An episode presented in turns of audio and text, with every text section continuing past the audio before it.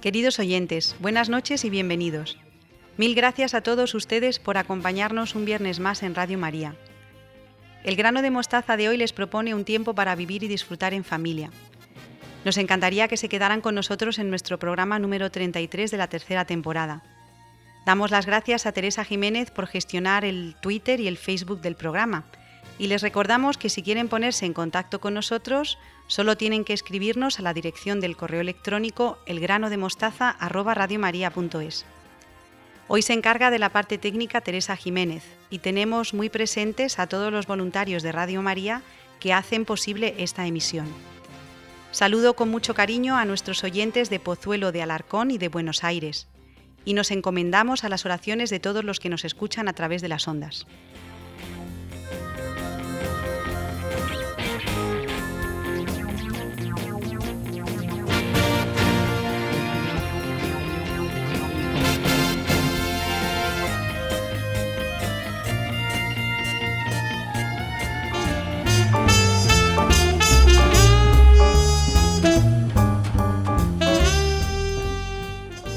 Comenzamos el programa de hoy con Beatriz Hormigos y con Victoria Melchor. Buenas noches a las dos, ¿cómo estáis? Buenas noches, Ana. Hola, Ana, buenas noches.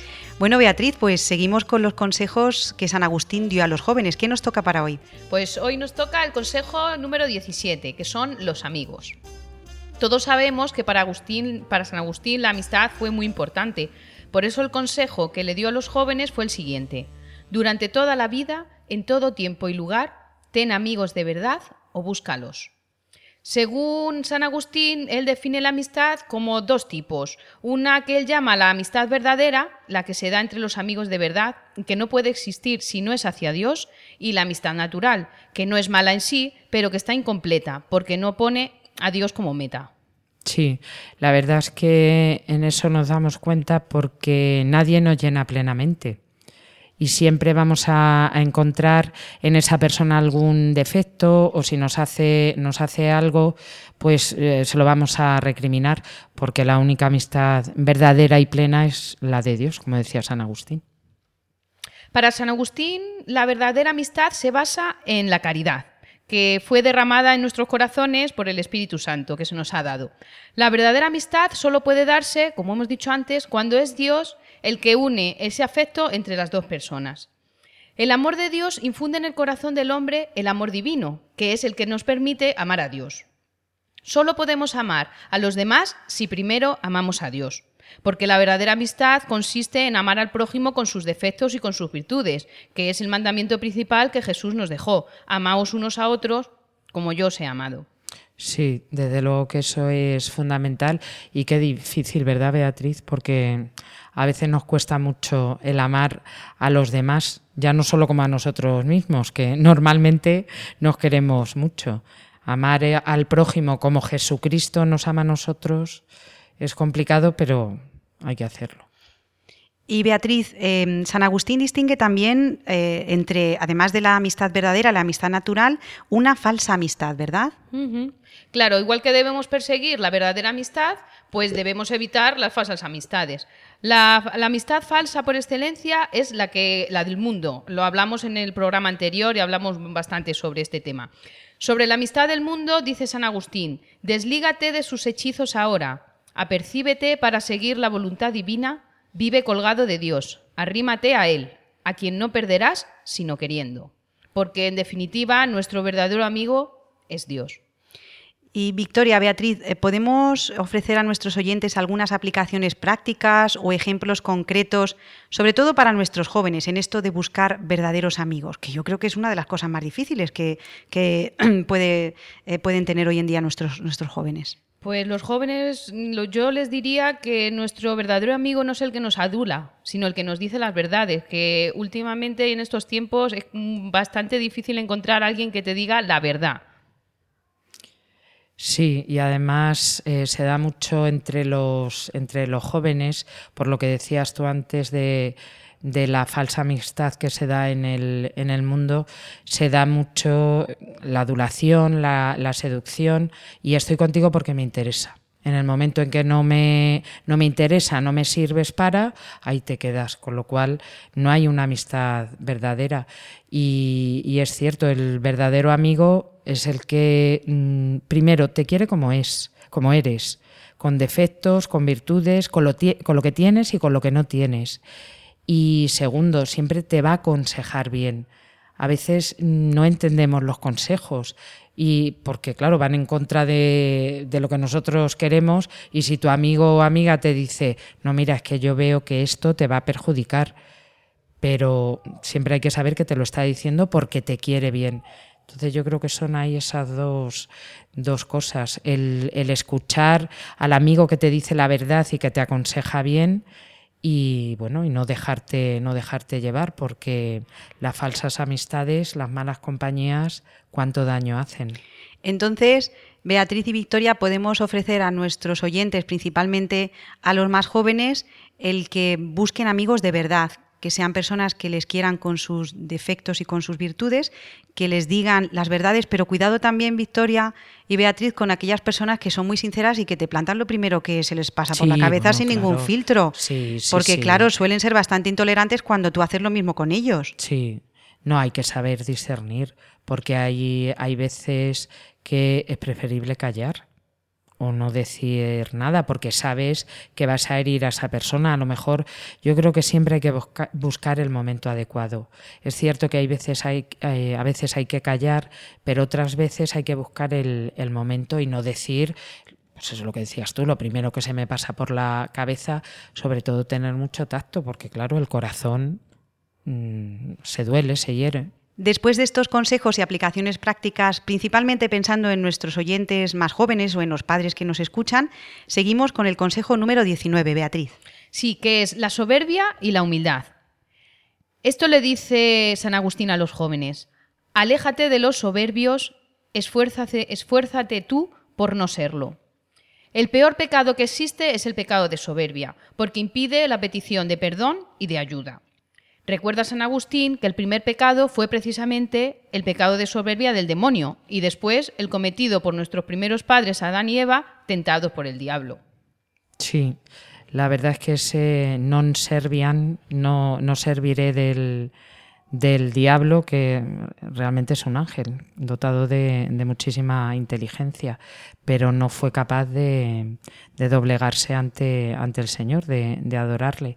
Y luego los primeros padres, Adán y Eva, con el pecado con el pecado original, el de la soberbia. Pero fijaros cómo tienta el demonio, seréis como dioses, seréis eh, lo más es uno de los grandes pecados de, la humanidad, el creernos em, todopoderosos y, que podemos con todas las cosas por encima de, todo. Queremos acabar con las...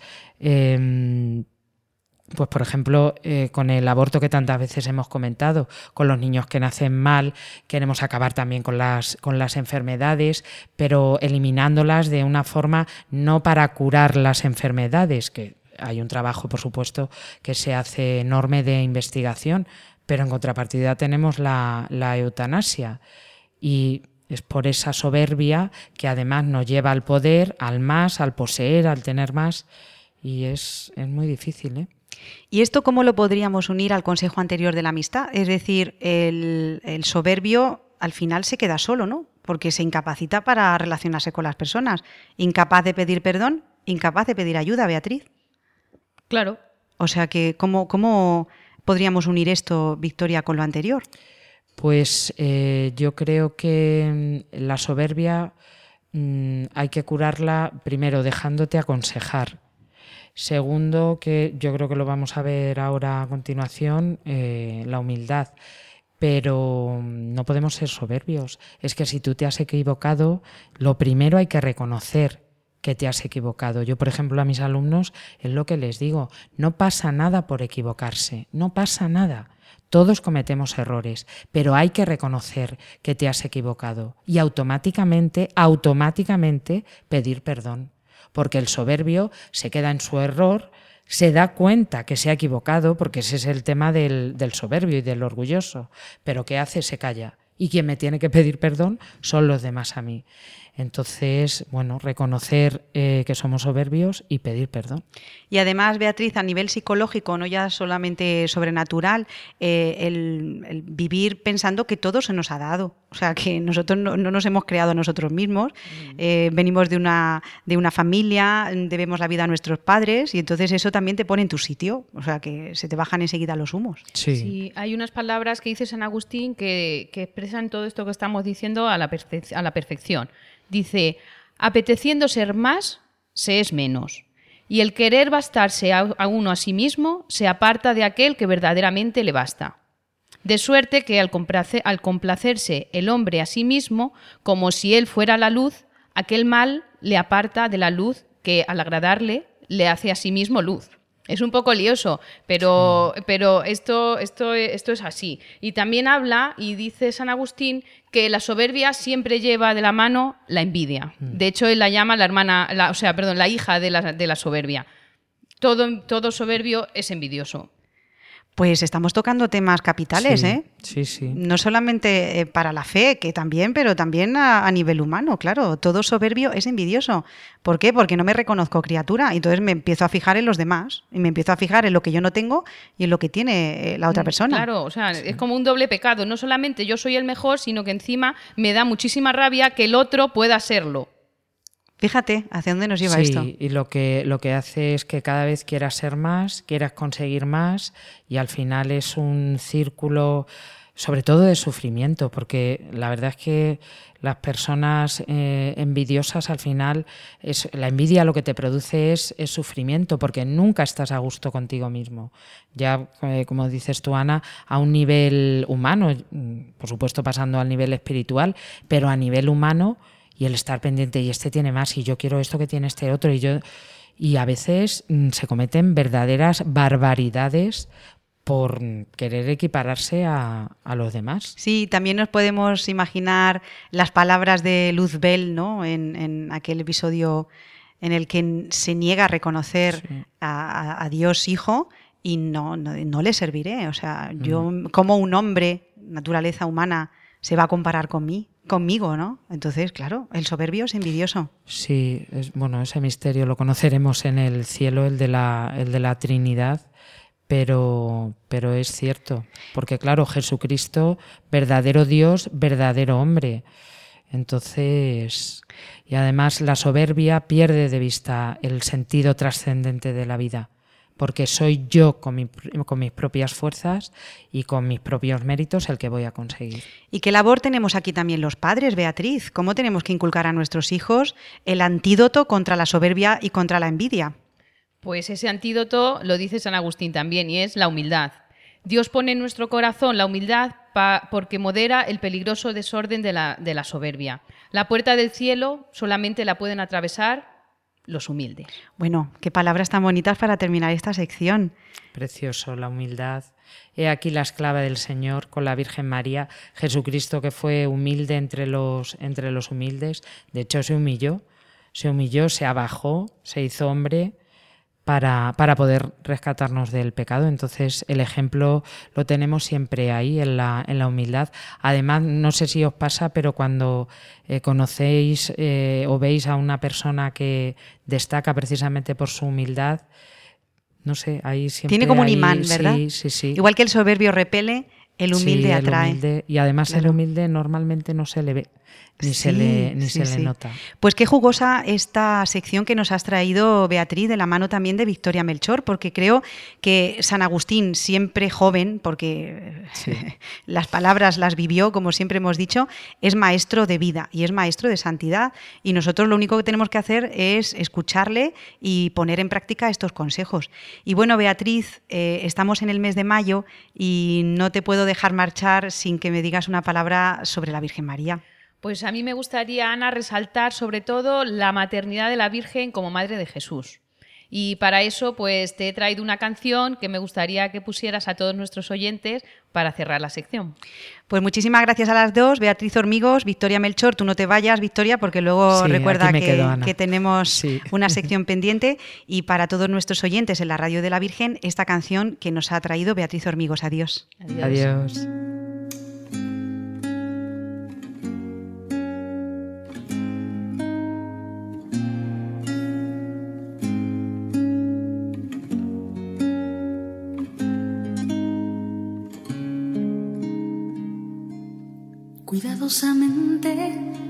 Guardabas dentro de ti, en tu corazón, y Chabetel. Guardabas dentro de ti todo lo que veías de Dios, todo lo que escuchabas de Dios, todo lo que sentías de Dios y Chabetel, y Chabetel, y Chabetel. Mujer, mujer, casa de Dios y Chabetel. Guardabas en el corazón, guardabas en el corazón, guardabas en tu corazón, guardabas todo en tu corazón. Lo bueno, lo bello, lo santo, lo perfecto, bueno, lo bello, aquello que agrada a Dios y Chabetel, casa de Dios y Chabetel, mujer de Dios y Chabetel. Guardabas en el corazón, guardabas en el corazón, guardabas en tu corazón, guardabas todo en tu corazón. Es una forma de custodiar en el corazón, de guardar la presencia de lo amado. Madre, tú que guardabas todo en tu corazón, enséñanos a guardar a Cristo. Y Chabetel, casa de Dios, y Chabetel, mujer de Dios, y Chabetel. Guardabas en el corazón, guardabas en el corazón, guardabas en el corazón, guardabas en el corazón, guardabas en el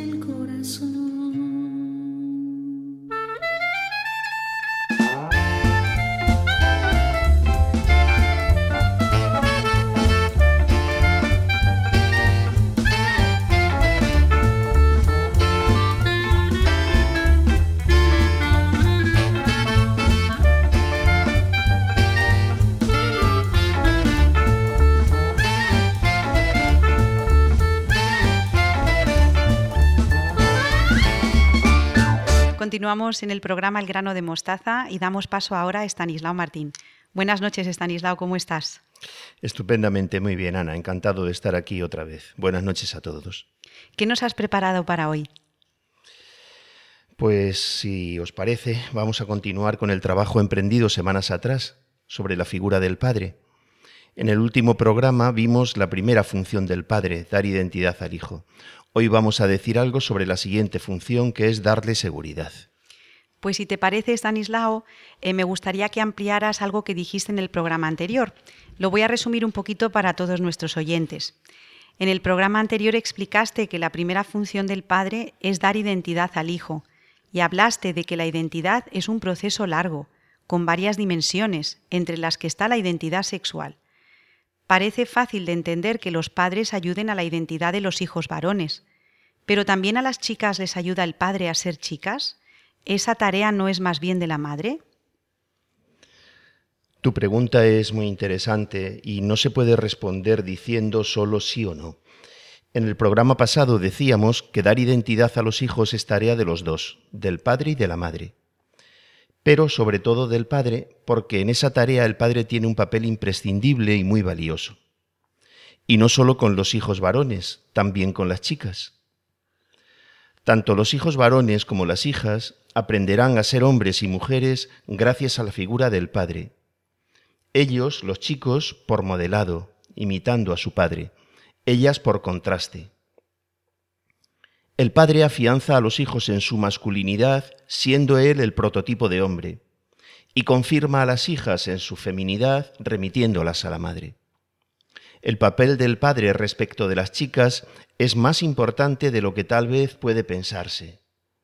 La presencia y la guía del padre, o por el contrario su ausencia o sus carencias, tienen una influencia determinante en que las hijas se encuentren a gusto, o no, en su papel de chicas.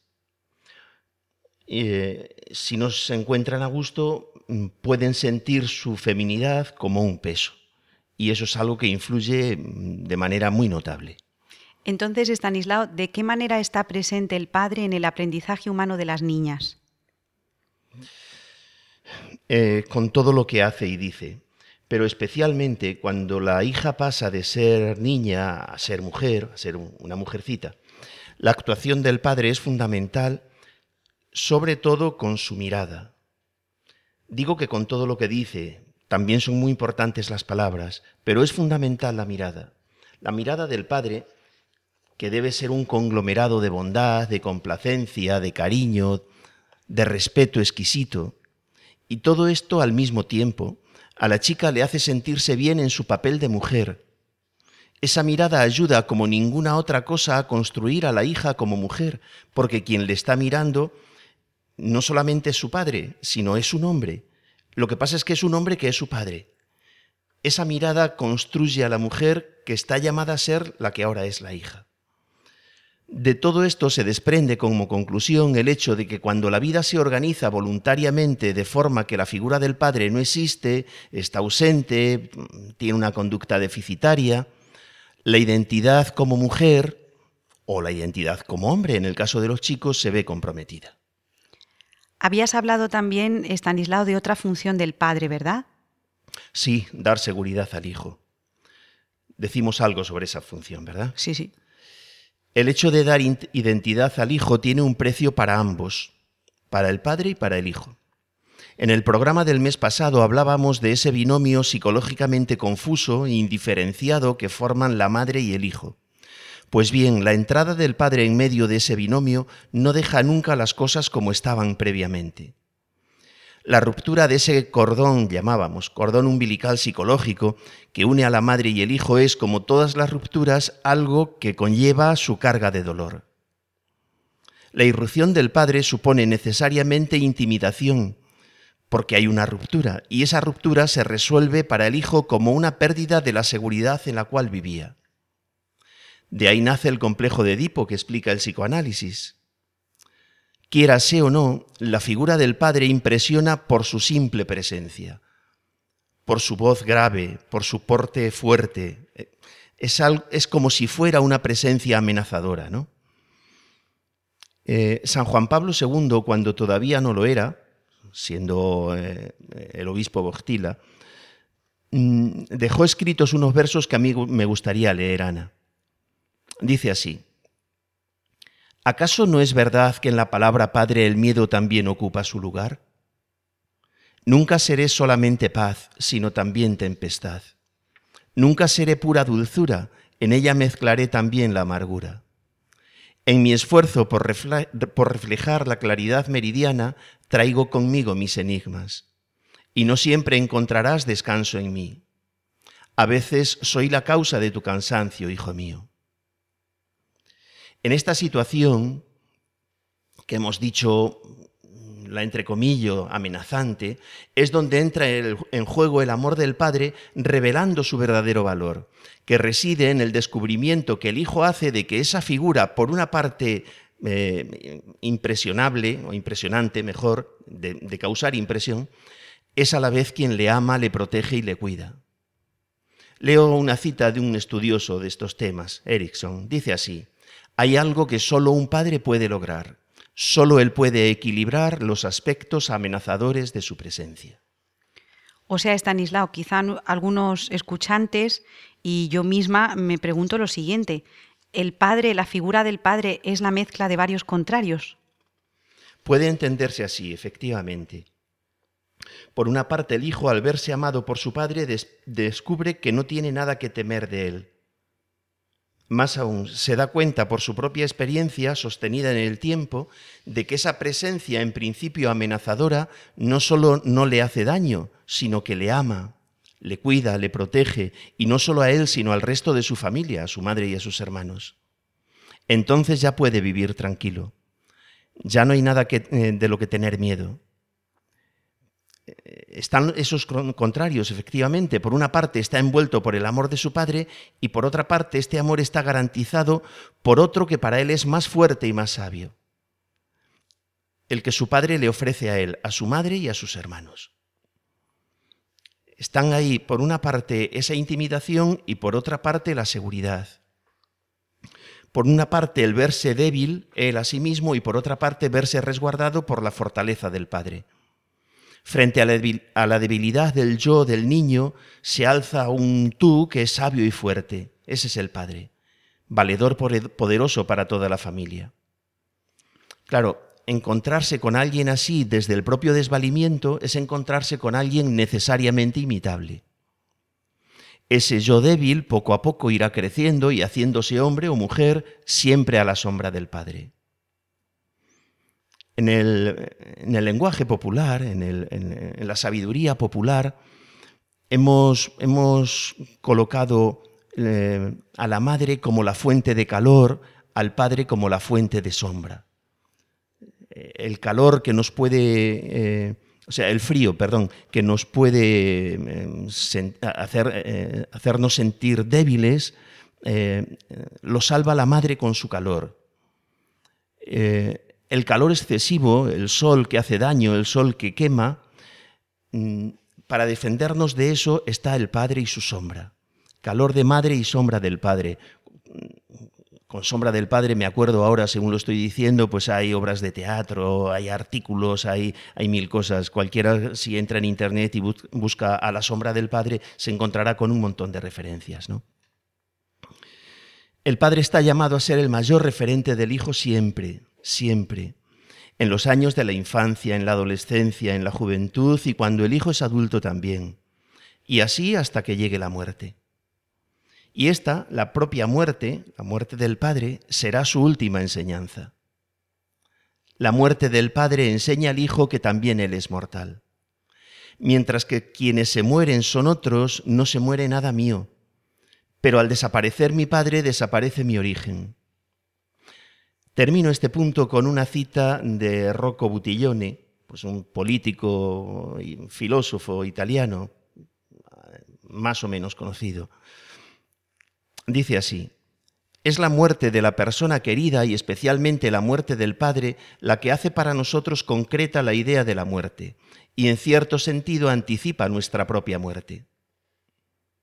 Esto ocurre porque el Padre es al mismo tiempo una parte interiorizada de nosotros mismos, es nuestro mismo fundamento en el ser, y por eso con Él se pone en cuestión nuestro mismo derecho a existir.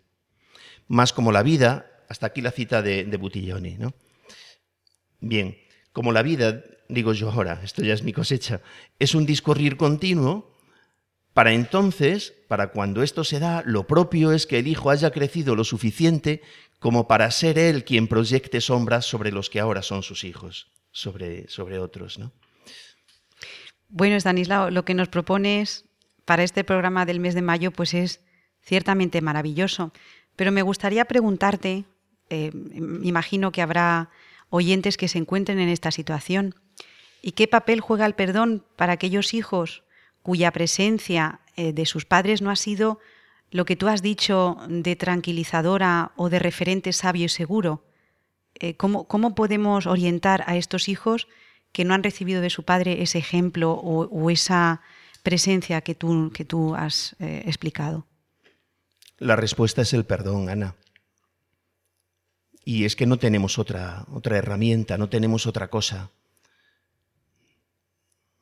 El perdón, dos cosas muy breves sobre él. Por una parte es capaz de borrarlo todo, pero no quita el dolor. Quien ha sufrido, por el motivo que sea, algo respecto de sus padres, de su padre en este caso, que estamos hablando de la figura del padre, es una herida interior, se lleva dentro, y las heridas interiores siempre duelen. Y otra cosa es que esté curada, pero hay que, hay que mm, quedarse en la parte mm, positiva, ¿no? El perdón es capaz de borrarlo absolutamente todo. No hay nada que el perdón no sea capaz de borrar. Si alguien se encuentra en esa situación, aunque el dolor permanezca, pero el perdón da tranquilidad a la conciencia, a la propia conciencia. Y yo añadiría un poquito más, muy breve. Cada uno de nosotros también tiene muchos motivos para ser perdonado. Quiero decir, cuando mm, notamos nuestra herida, estaría bien que hiciéramos un pequeño ejercicio de reflexión personal porque también yo soy causante de heridas, muchas veces quizás sin haberme dado cuenta, ¿no? Bueno, Estanislao, pues eh, después de analizar la figura del Padre de una manera tan preciosa, estamos en el mes de la Madre, estamos en el mes de María y estamos en la, en la radio de la Virgen. Y nada, me gustaría que iluminaras un poquito tu sección con alguna idea, con alguna palabra cariñosa a nuestra Madre la Virgen. Eh, yo creo que de la Virgen son tantas las cosas que se dicen y que se han dicho que no podemos añadir nada más, ¿no? Pero hay algo que a mí sí me, gustaría destacar ahora y es eh, el papel de la Virgen María como madre de familia.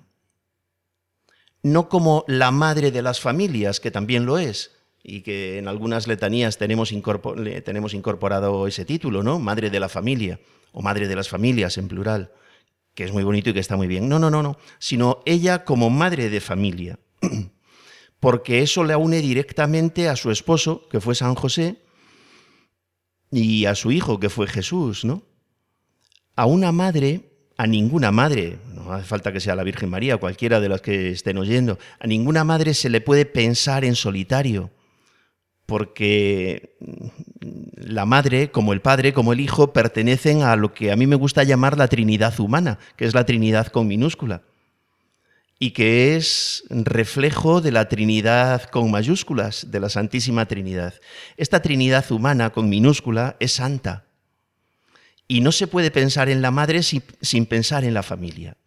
Entonces, a mí me gustaría destacar esto, el papel de María como madre de familia, de la familia de Nazaret. Eh, punto y seguido.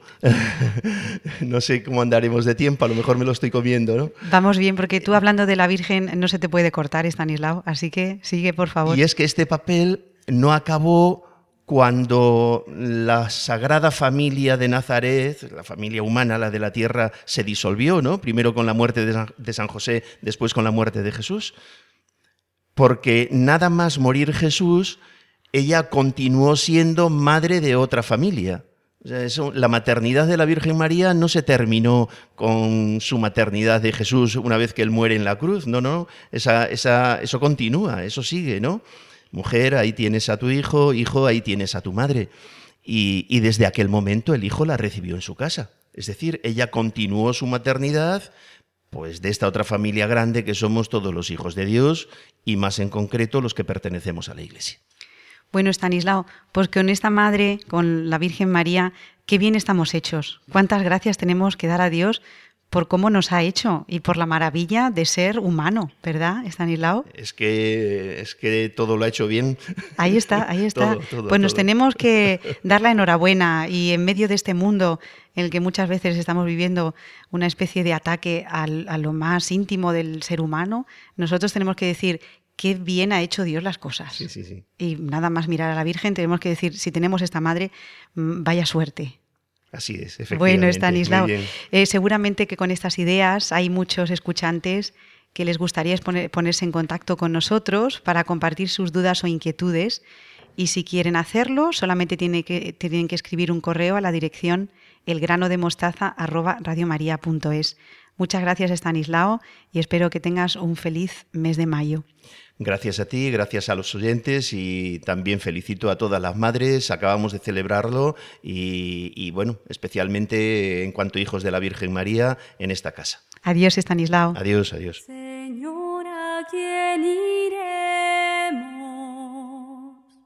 Si tú eres nuestra vida. Señora, ¿quién iremos? Si tú eres nuestro amor, Señora, ¿quién iremos? Si tú eres nuestra vida,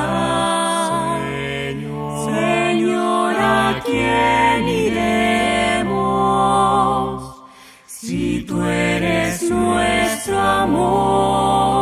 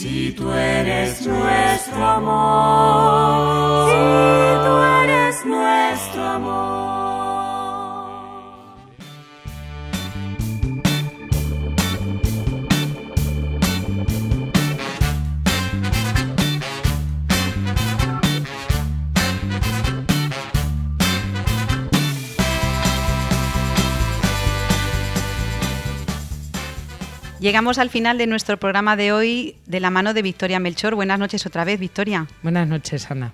Bueno, eh, vas a recuperar las bienaventuranzas, ¿verdad, Victoria? Después Sí. del mes de abril en el que no pudiste estar con nosotros. ¿Y cuál vas a explicar hoy? Pues esta noche me gustaría explicar bienaventurados los que lloran, porque ellos serán consolados. Hay también alguna otra traducción que dice bienaventurados los que ahora lloráis, porque, porque reiréis. Y al, al leer un poquito para preparar esta bienaventuranza, aparece que no solamente es eh, este llanto, Jesús no se refiere únicamente al llanto pues, eh, cuando tenemos alguna dificultad, alguna enfermedad, la pérdida de algún ser querido, sino que principalmente este, este llanto viene sobre todo por apartarse de, de Dios, del amor de Dios. Y es curioso comprobar cómo en un principio el hombre fue creado para la felicidad y no había llanto ni dolor. Lo que pasa que a raíz del pecado original, como todos los oyentes saben, pues se produce esa, esa ruptura con Dios y es ahí donde entra el, el dolor, el llanto.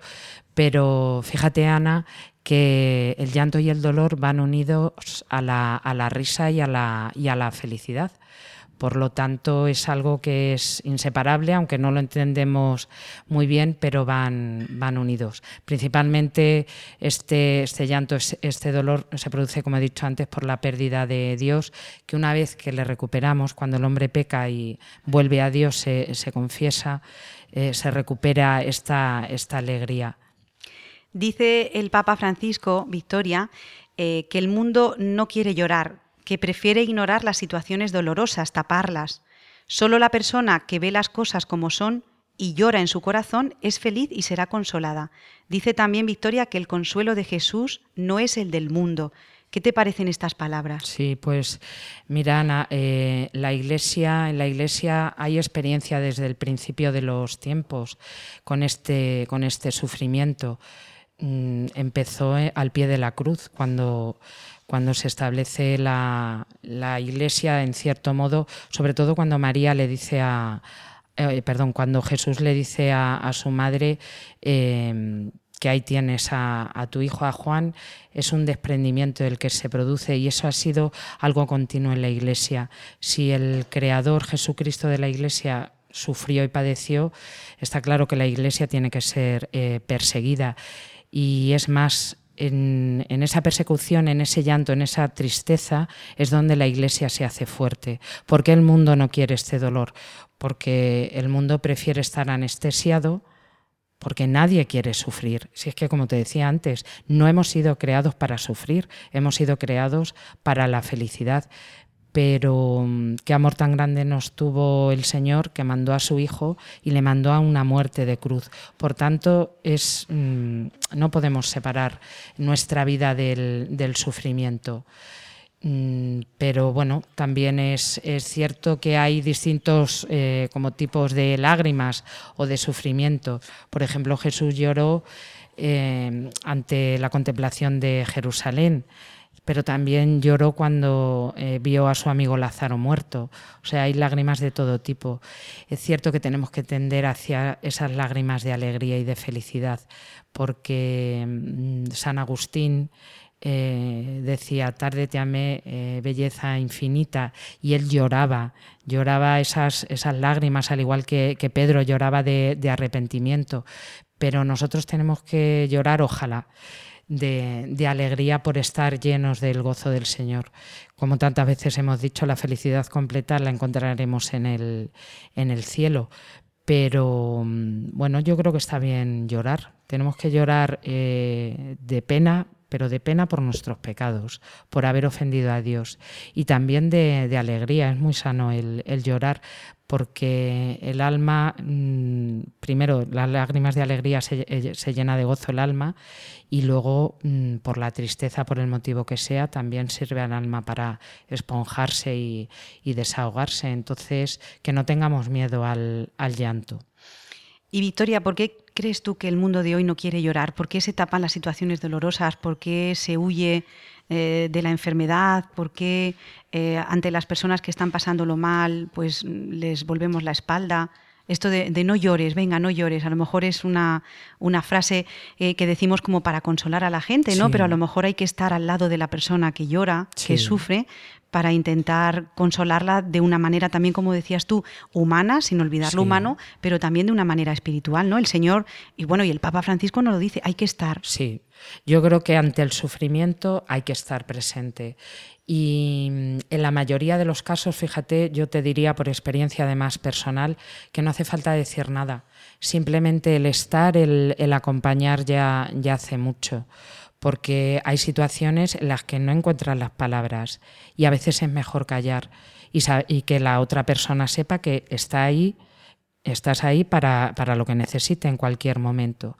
El mundo, como te decía antes, evita el sufrimiento y es que mm, lo vemos a todas horas, que es lo único que buscamos, el placer, el pasarlo bien, la felicidad. No, no, a mí no me vengas con problemas que yo no quiero oír nada de eso. Ah, solucionatelo tú, yo, yo no sé, yo no sé nada o no quiero, o no quiero saber el mundo, a ver, humanamente es normal que se huya del, sufrimiento.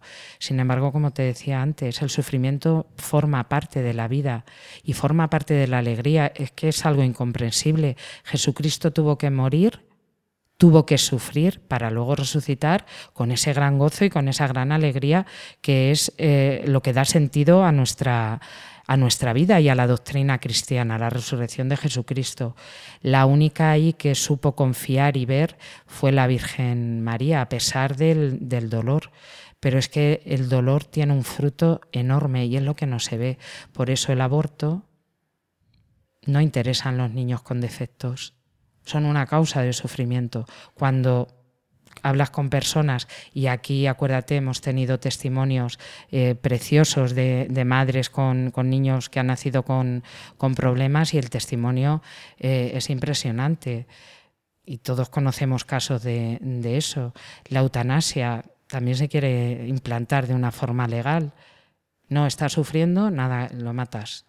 No es que ya tiene determinados años, ya no pinta nada en este mundo, pues a matarle se evita continuamente, continuamente. Y sin embargo es tan grande la riqueza que hay en el sufrimiento. Fíjate que no estoy diciendo con esto que la vida del cristiano sea sufrimiento, al contrario, es que es la alegría. Pero ahí yo recomiendo que nuestros oyentes lean la eh, Salvifici eh, Doloris, creo que es algo así, la encíclica que tiene el Papa, que escribió el Papa Juan Pablo II sobre, sobre el, sufrimiento, cómo a través del sufrimiento nos podemos salvar y nos podemos redimir. Entonces, que la gente no tenga miedo a sufrir y cuando se está sufriendo que busquen la ayuda y el consuelo y el apoyo, primero en la familia, si no encuentran en la, en la familia, que busquen a alguien cercano. Y fíjate qué cosas que en la iglesia siempre vamos a encontrar, el consuelo que necesitamos a nuestro dolor, siempre, siempre. ¿Cuántas conversiones hay de situaciones dolorosas que han acudido a la, a la iglesia y a raíz de eso el Señor se ha servido para la conversión? Victoria, en el ámbito escolar en el que tú te mueves, ya que eres maestra, eh, ¿cuáles son las situaciones que suelen provocar más eh, tristeza o desánimo en las niñas, en los chicos? ¿Y qué palabras de consuelo o cómo eh, sueles consolar tú, sin entrar en detalles, por supuesto, que sean personales? Pero así en, general, ¿cómo, cómo podrías explicarlo? Pues mira, a nivel académico, como bien sabes, pues un suspenso nunca, nunca agrada a nadie. Bueno, pues yo eh, siempre digo que hay que ver lo positivo de todo, incluso de un suspenso o de los errores. A mí los suspensos no, bueno, no me gusta calificarlo así. A mí me gusta decir que hay que aprender de los errores. Y si tú has fallado en un examen, primero buscar las causas y luego aprender por qué has, eh, has fallado y el trabajo. Y luego, desgraciadamente, algo que influye mucho en los alumnos es la situación familiar en cuanto hay una enfermedad, hay una separación, hay otro tipo de circunstancias, también les afecta mucho el tema de la amistad. Eso, eso también es importante para los, para los jóvenes, como anteriormente hemos estado viendo los, eh, con Beatriz los consejos de, de, San Agustín a los jóvenes. Y, pero bueno, principalmente es el tema relacionado con la familia. Entonces, bueno, tienes que ir ahí tratando a ese, a ese pequeño corazón o gran, o gran corazón, consolando. Y lo que te decía antes, muchas veces simplemente es escuchando. Y por supuesto que sepan que tú, eh, o sea, que ellos pueden contar contigo, que tú siempre vas a estar ahí. Te cuenten lo que te cuenten, te digan lo que te digan, porque al final los, los alumnos, las personas que tienen problemas, lo único que están demandando es primero que se les escuche y luego que les demos amor y el cristiano, en eso se fundamenta nuestra, nuestra base y nuestra espiritualidad. Un mandamiento nuevo os doy, que os améis los unos a los otros como yo os he amado. Aunque duela, hay que, hay que amar siempre. De todas maneras, eh, Victoria, es verdad que em, en el ámbito escolar tenemos casos en los que los chicos están como bloqueados porque no entienden lo que les pasa muchas veces, luego en las familias no encuentran ese apoyo. Y yo creo que como decía San Pablo, tenemos que hacernos todo con todos para ganar a los que más podamos, reír con el que ríe, llorar con el que llora. Y sobre todo lo que decías tú antes, que, se nos distinga por la capacidad de escucha, porque el mundo de hoy no escucha. Y entonces, pues que el cristiano sepa la gente o no que somos cristianos, encuentren en nosotros a alguien que les escucha y les atiende con cariño.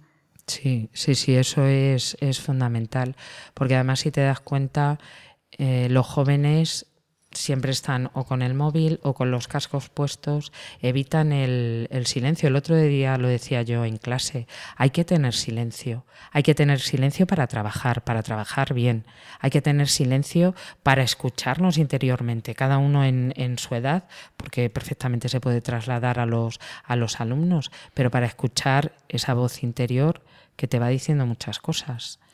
Y ahora eso se evita con tanta facilidad, ¿verdad? Bueno, Victoria, pues si te parece, mm, me das una, una, palabra en este mes de mayo de la Virgen María sobre la Virgen. También Estanislao Martín nos ha hablado de la Virgen como madre de familia, no como madre de las familias, sino ella singularmente como madre de familia. Pues si nos quieres dedicar algunas palabras sobre la Virgen. Pues em, aparte de como madre de familia, a mí me gustaría, me gusta mucho eh, situar a la Virgen dentro de la, de la familia, pero mm, aparte de como madre, como miembro de una familia que se entrega a los demás.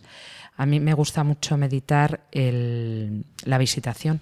Cuando una vez que el ángel eh, le dice que va a ser madre de Dios, la Virgen María lo que hace es eh, salir y, e ir a visitar a, su prima Isabel, que está, está embarazada, para darle una palabra de, consuelo.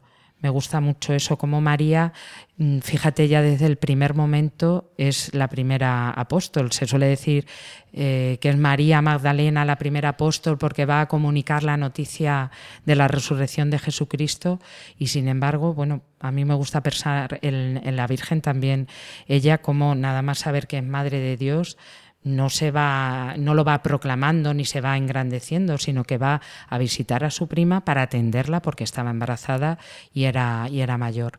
Entonces, bueno, que también dentro de la, de la familia nos socorramos los unos a los otros, nos ayudemos en todo, en todo momento como miembros de la familia que somos. Bueno, Victoria, si te parece, podemos comentar las últimas noticias que aparecen en la página web www.radiomaria.es. Y bueno, te recuerdo que estamos en la campaña todo este año Pide un deseo y Sí. en, en el mes de mayo esta campaña se va a realizar en Murcia, en Lérida, en Barcelona, en Tarragona, en Sonsona, en Cartagena y en Yecla, ¿vale? Sí. Y luego también hemos tenido la Maratón 2018. Qué interesante es, bueno, cualquiera de las iniciativas que tiene Radio, Radio María, ya comentamos lo de pide un, deseo. Y, bueno, estuve mirando en, la página web, que ha sido ahora primeros de, de mayo, este, esta iniciativa de, de Maratón 2018 a, a, correr, que principalmente eh, es para, para recaudar fondos que son tan necesarios para todas las iniciativas que tiene Radio María, porque desde Radio María se, se, ayuda a muchas personas. Y date cuenta que todos los oyentes y todos los testimonios que yo eh, remito a los oyentes a que se metan en la página web y los escuchen y los, y los lean para que también eh, entiendan por para qué es esta, esta maratón. Hay una encuesta, si se meten en la página web, sobre la programación de, Radio María. Unas preguntas muy sencillas, cuándo, con qué frecuencia escuchan la radio, qué programa les interesa más. Y bueno, todo esto lo que, lo que nos hace es, es crecer y, y, mejorar para dar a todos los oyentes la respuesta que, que necesitan. Y es verdad, Victoria, que nosotros tenemos siempre muy presentes a nuestros oyentes, porque nosotros sí. hacemos el programa para los oyentes de la Radio de la Virgen. El grano de mostaza está pensado exclusivamente para ellos. Para sí. nosotros es un honor y es un privilegio, pero siempre los tenemos en mente, en el corazón y rezamos por ellos. Sí, Así que nada, pide un deseo, Maratón 2018 y encuesta sobre la programación de Radio María.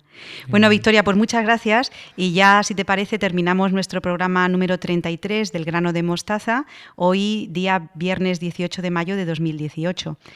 Les recuerdo que pueden acceder a las noticias de la Radio de la Virgen en la página web www.radiomaria.es.